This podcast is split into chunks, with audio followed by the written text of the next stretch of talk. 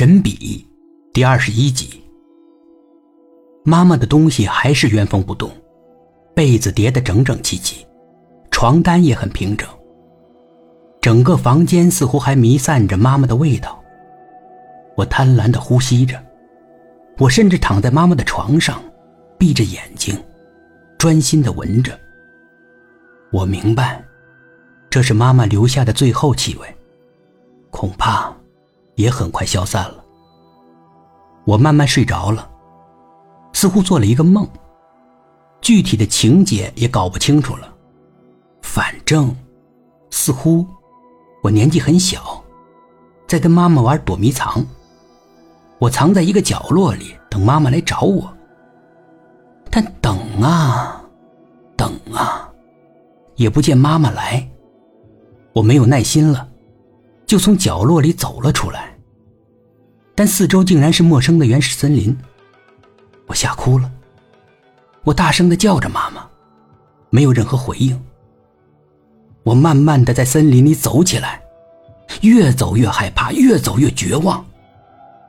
绝望到顶点的时候，再也无法忍耐下去的时候，我的手机响了，我也就从绝望中苏醒了过来。是小米。听到我的声音，他向我道歉了。你已经睡了吗？不好意思啊，打扰你休息了。没事儿。小米支吾起来，他是想向我解释父亲的事情。不好意思啊。我不知道你父亲是那样的人。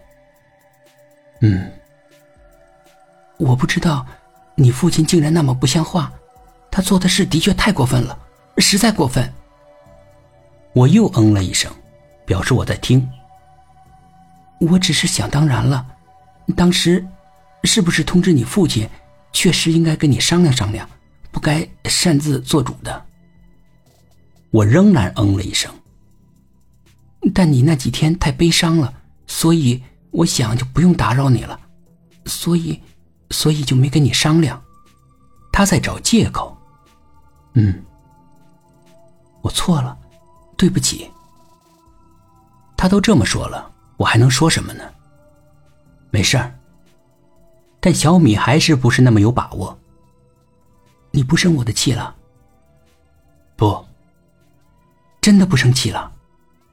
我停了一会儿，回答了他。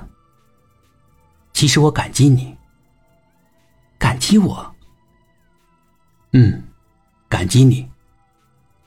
小米觉得我是在说反话，我跟他解释：如果你没有通知我父亲，我那天就没有机会对我父亲吼那几声。我那天对我父亲吼的那几句，是我憋了很久的话，是我一直想对他说的话。我吼出来了，我轻松了。哦，尤其是我看见我父亲无地自容的样子，我非常满意。小米还是将信将疑。可是你失态了，在那么多人面前，你失态了，不后悔吗？我想了一下，不后悔。我真的不后悔，即使我的新局长在。我也不后悔，何必假里假气？我至少能表达出我真实的感情，这点小米倒是同意我。是的，那天你的情绪虽然有些失控，但很真实，很感人。我对他没有什么怨气，他就放松下来，聊的话题也轻松了。一个人不闷吗？还好吧。要不要我过去陪陪你？他的语调很暧昧，我能听出来别的意思。本集故事播讲完毕，点击上方的订阅，订阅不迷路。